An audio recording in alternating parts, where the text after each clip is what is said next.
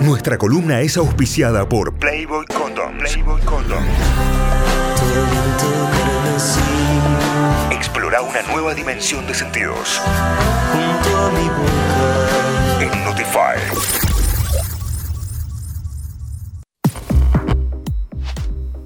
Buen día, Noé, ¿cómo estás? Buen día, Tita. Buen día a todos y todas. ¿Cómo están? ¿Cómo va? Muy bien, muy, bien. Arrancando ahí el miércoles, eh, seguramente con, con, un tema que no, no sé si ponerlo en términos de polémica, pero que me, parece que a todos en algún punto nos hace ruido, ¿no? Sí, creo que, es un tema álgido y que ha interpelado bastante por estos días. Eh, bueno, y llegó, obviamente, que llegó a la cajita de preguntas del Instagram mío, que es arroba leak.noeliabenedetto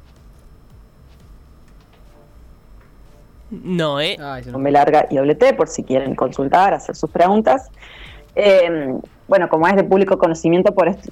¿Me escuchan? Sí, ahora sí. Te, perdimos en un momento y ahora te, escuchamos perfectamente. Ah, bien, bien. Bueno, como les decía que es como es de público conocimiento, eh, por estos días eh, ha habido toda una cuestión en relación a eh, denuncias y situaciones eh, en los medios de abuso sexual hacia las infancias o personas menores de edad eh, donde bueno están involucradas varias personas del medio, eh, sobre todo de, un canal en particular, no sé si podemos decir cuál. Sí, sí, es Telefe, las causas, las denuncias en principio, la primera en, saltar, por decirlo de alguna manera, es contra Jay Mamón eh, por parte de Lucas, una denuncia que ya había tenido una instancia judicial y que vuelve a, aparecer con, con otras implicancias hoy por hoy, con, con en otro momento de la historia también, ¿no? Digámoslo, y, que lo desvincula a Jay Mamón de su puesto laboral a la espera de que la justicia actúe y compruebe lo que haya que comprobar.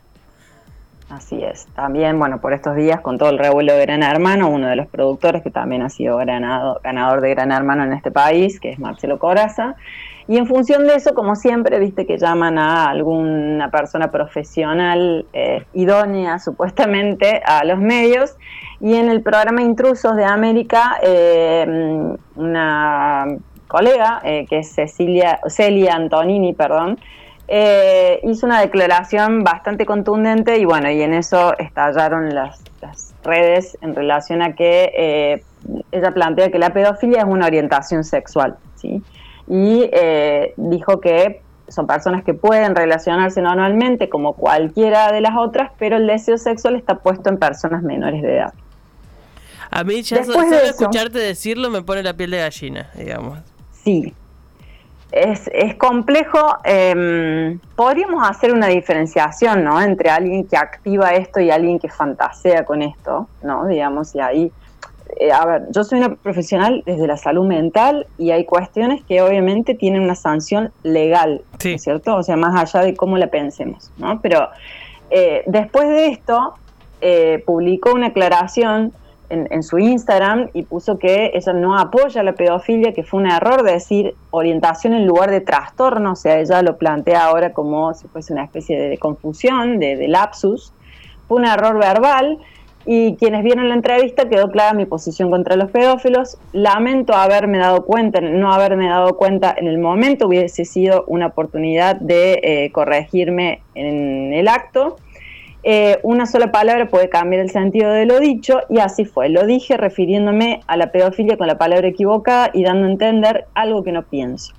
Si hubiera apoyado la pedofilia, ni Flor de la B ni su equipo lo hubieran permitido. También ha llamado la atención como el silencio en la entrevista. Bueno, también, digamos, esto genera estas cuestiones, ¿no? Digamos, si vos convocas a alguien que supuestamente es mm, un sujeto supuesto saber en algo, eh, contradecirlo al aire cuando alguien de repente no es profesional en el tema, también creo que es complejo, ¿no? Digamos, porque, eh, ¿no?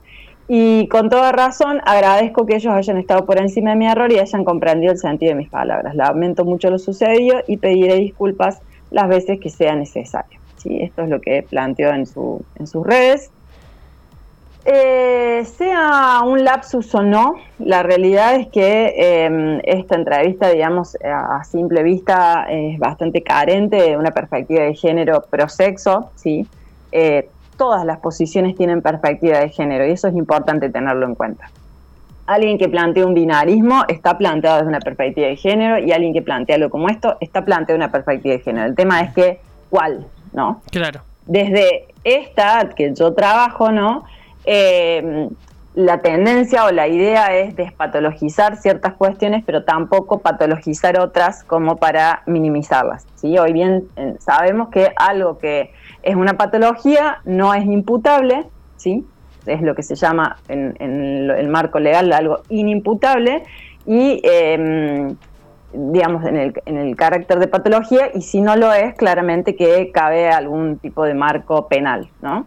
Eh, y acá en esta entrevista se utilizaba el término de enfermas para señalar a las personas que cometen violaciones. ¿sí? En primera instancia, y esto ya lo planteamos la semana pasada en la otra columna, cualquier tipo de violencia o de abuso sexual no es una patología, no es una enfermedad, sino que justamente son violencias y también podríamos pensar acá en esto la encrucijada que se presenta, ¿no? Digamos, porque para la Asociación Estadounidense de, Psiquiatría, digamos, que es, eh, o la Asociación Americana, que es la de la APA, clasifica la pedofilia como un trastorno sexual, En el DSM, que es como un manual que nos regimos para eh, códigos y, diagnósticos y demás, eh, y eh, habla de justamente trastorno parafílico y con la CIE 10, eh, con la CIE 11, perdón, que es la última edición de la CIE, que es la clasificación internacional de las enfermedades, también se hace una diferenciación entre parafilia como algo inocuo, ¿sí? de hecho en algún momento lo hemos hablado, ¿no? digamos, tener particularidades o peculiaridades eróticas no necesariamente es una patología, ¿sí?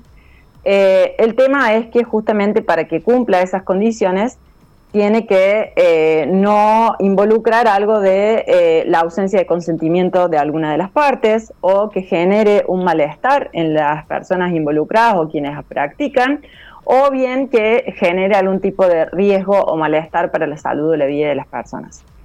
Esto lo pongo, digamos, como una cuestión aparte, digamos, de cómo clasifican eh, los trastornos parafílicos estos manuales, porque también es una cuestión de que si yo planteo que alguien eh, tiene eh, o es pedófilo o pedófila, no sé si necesariamente lo encuadraría en una cuestión de un padecimiento o una patología en sí, ¿no? Digamos, porque es una forma de generar una inimputabilidad en una violencia. Eso le, quita culpabilidad, digamos.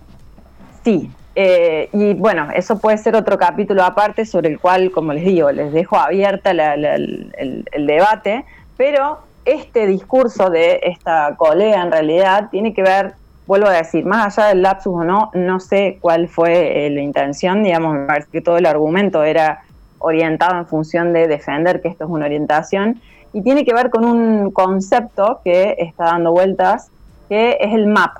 ¿sí? El MAP es la sigla para hablar de personas que se sienten atraídas por menores.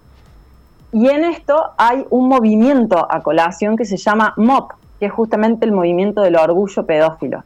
¿sí? Em, por Dios. El MAP... me hace mal, me hace mal, te juro, me hace mal. Es, complejo, pero bueno, es importante, digamos, sí, es una realidad y, ponerle palabras es siempre, siempre una opción, digamos, es necesario.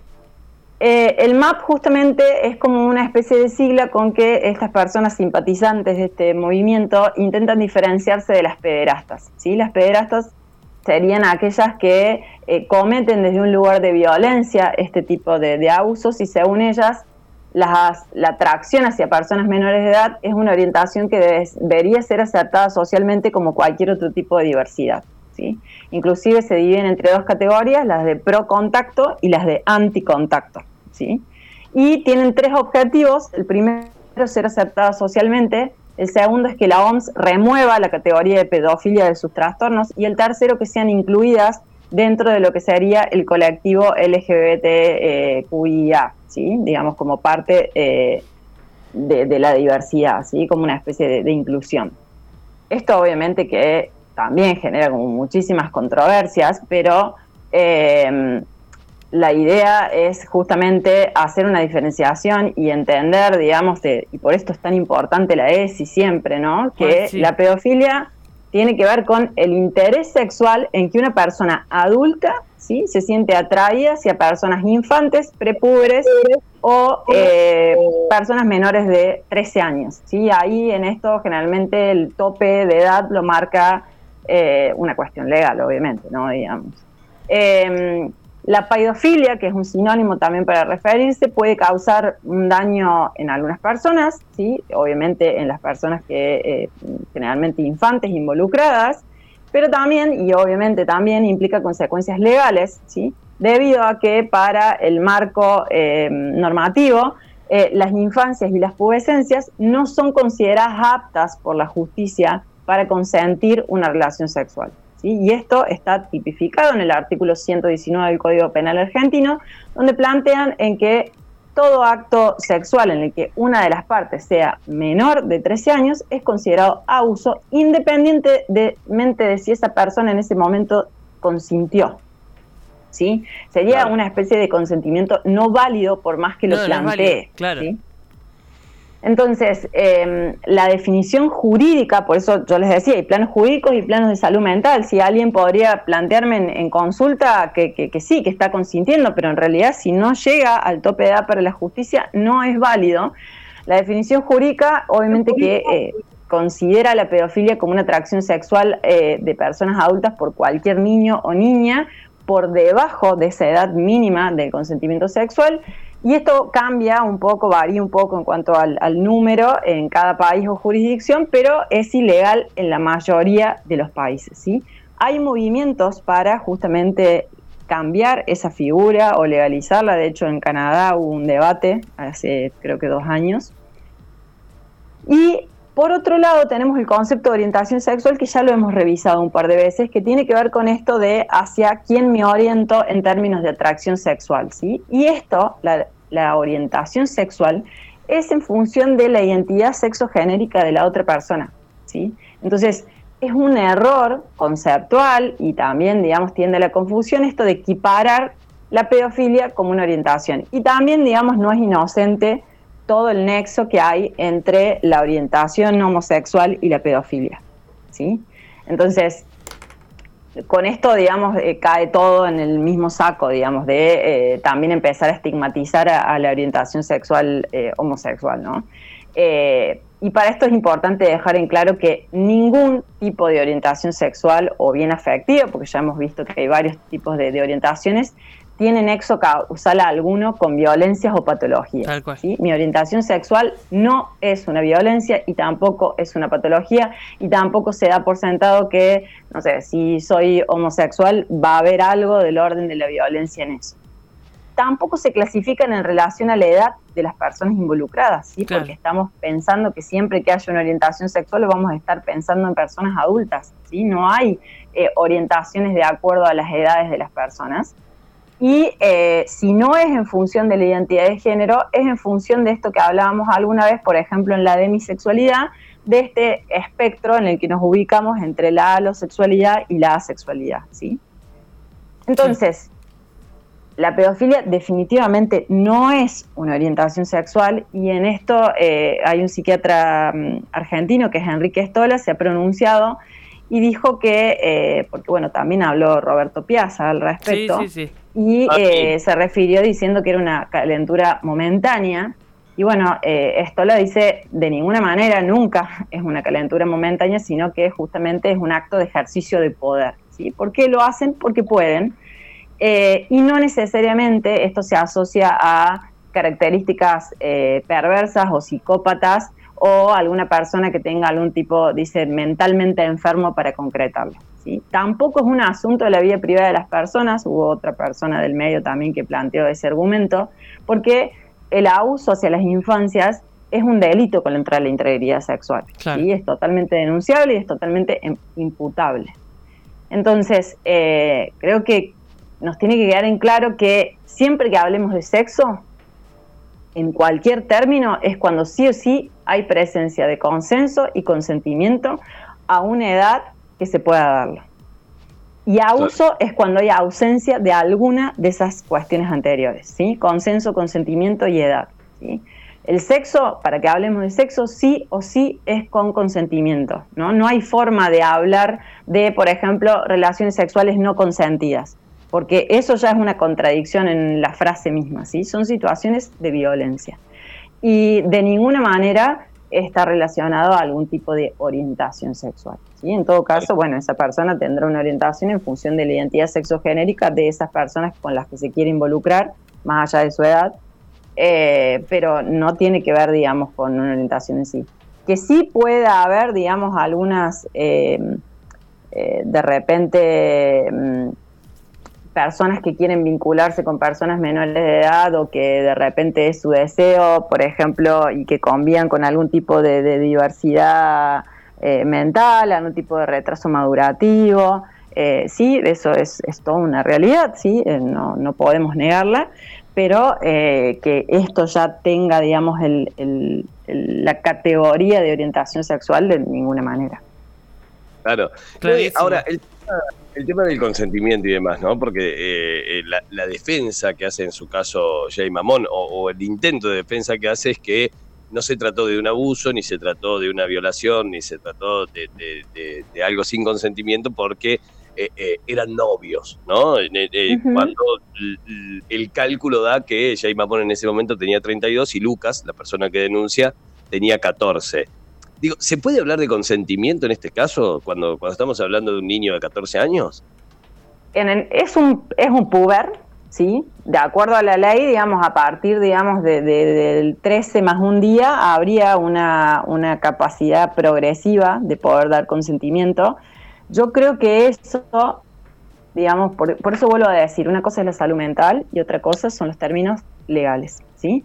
Eh, si yo digo más un día, menos un día, eso cambia radicalmente la causa, eh, pero acá hay una cuestión y es que la persona se pronuncia diciendo que eso a posteriori lo eh, sancionó para sí mismo como una situación de abuso. Claro. Claro. ¿sí? Entonces, de hecho, eh, bueno, voy a traer a colación un testimonio que, encontré en, las redes, eh, que justamente lo que plantea era que, cuando ella era menor de edad salió con personas mayores de edad y que jamás experimentó esas experiencias como abuso. Dice, las elegí yo.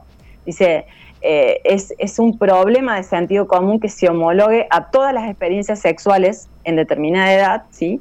Como abuso sexual, ¿sí? Entonces, eh, esto genera una especie de escándalo, eh, pero también, digamos, en términos legales no hay posibilidad, ¿sí? Es la edad lo que marca el término, ¿sí?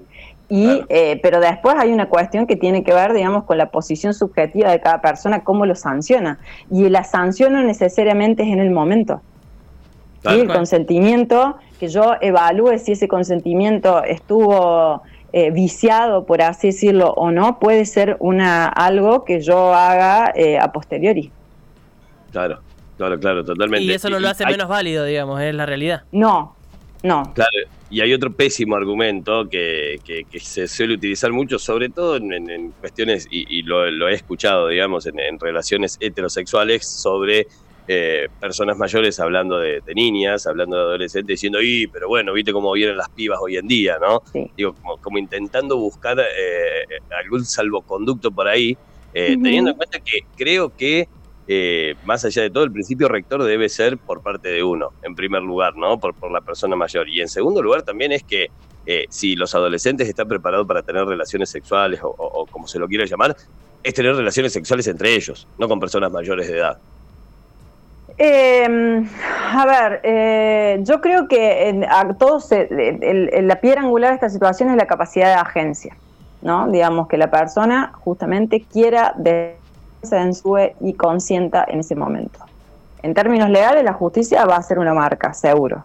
Ahora, eh, no necesariamente eh, implica eso. Sí, obviamente que hay un ejercicio que, de cosas de las cuales no podemos librarnos, como la idealización, que ya de por sí está en cualquier tipo de vínculo entre personas adultas, eh, el ejercicio de la sugestión, de cierta manipulación. Entonces, puede haber alguien que, como pasa, por ejemplo, en las situaciones de, abusos en personas adultas, eh, hay personas que pueden decir, bueno, yo esta situación la viví realmente como una violencia o esta situación no ha tenido un impacto en mí. Claro. Eh, si nos manejamos en términos ideales, sí sería, digamos, como una normativa social que la gente se vincule sexo efectivamente entre gente más o menos de su misma franja etaria. Pero también hay un tabú al respecto de eso, ¿no? Digamos, porque pensemos también lo que genera un vínculo de una persona de 18 años con una de 50, ¿no? Y ahí estamos hablando de dos personas adultas. Entonces, eh, es, eh, tiene muchos grises, ¿no? Digamos, tiene muchas zonas de, puntos de, que, pueden llegar a ser cuestionables. ¿sí? A priori, acá hay alguien que dice, yo evalué eh, esto que ha pasado y en su momento, sí, es verdad, en su momento me parecía eh, como, bueno, algo que, que, que, daba, que, que yo me planteaba hacer, pero después empecé a revisar, inclusive es como que por, por, por, lo que por lo que he podido tomar contacto eh, hace una diferenciación, ¿no? Digamos, eh, dice, bueno, muchas de esas situaciones, muchos de esos encuentros fueron consensuados y consentidos, pero otros no. Claro. Entonces, basta para que medio de esos no haya sido consensuado y consentido para que esto sea una situación de violencia. Definitivamente, definitivamente, y es, eh, es, ahí donde nos tenemos que centrar, ¿no? Digo, más allá de la patología, más allá de todo, digo, hay un hecho de violencia en el medio que es lo que se debe juzgar como tal. Sí, sí, y sobre todo también en esto, así como apostamos a la capacidad de agencia de las personas, darle credibilidad al testimonio. Claro. Definitivamente, definitivamente. ¿no? Excelente, excelente como siempre y un grandísimo, grandísimo aporte a esto. Creo que eh, en casos así no debe haber grietas, ni debe haber fisuras, ni debe haber posturas. Digamos, la, la, única postura evaluable es la de la persona que, en este caso, denuncia el hecho tal cual como, como lo sintió, como lo vivió y como lo padeció, básicamente. Y a partir de ahí es donde nos tenemos que parar todos, ¿no? Desde el lugar de la persona en la cual hoy está manifestando esto.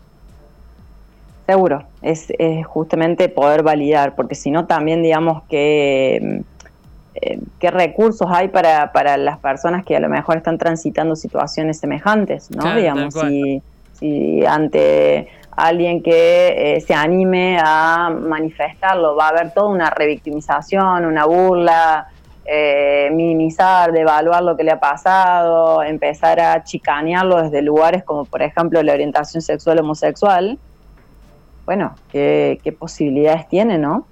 Claro, Claro, claro, tal cual. Otra gran columna de la licenciada Noelia Benedetto, de nuestra sexóloga, que van a encontrar como siempre en Spotify, lo van a encontrar en Notify Diario, también en Google Podcast. Hoy estará publicada la columna en notify.com.ar para que la puedan leer, para que la puedan compartir. Y también en nuestras redes, en arroba notifyok y en arroba leak.noeliabenedetto. De todas las consultas, todo lo que le quieran hacer ahí en su cuenta de Instagram, arroba. Ya mismo se ponen a buscarla, ya mismo se ponen a seguirla, porque hay muchísimas muchísima, data para compartir y que eh, está realmente muy buena para, para todos y todas. Gracias, Noé, que tengas una gran semana. Gracias a ustedes y buenos éxitos para todos y todas. Chao, chao. Adiós. Adiós.